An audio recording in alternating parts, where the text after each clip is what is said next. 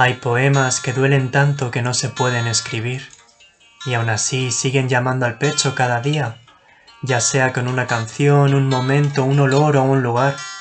Veremos personas con los ojos rotos donde los miedos se desbordan sobre las mejillas por volver a amar. Nos han jodido tantas veces que decidimos cerrar cualquier hueco por el que se pueda colar un resquicio de cariño.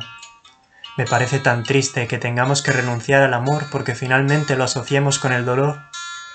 Pero voy entendiendo que de eso no trata el amor. Que el amor no debe doler, ni debe pinchar, ni debe hacerte llorar.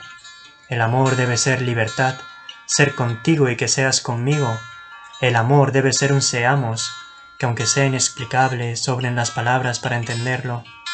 El amor debe ser abrazar a esa persona y sentir que te estás abrazando a ti mismo porque te quieres y por ende quieres.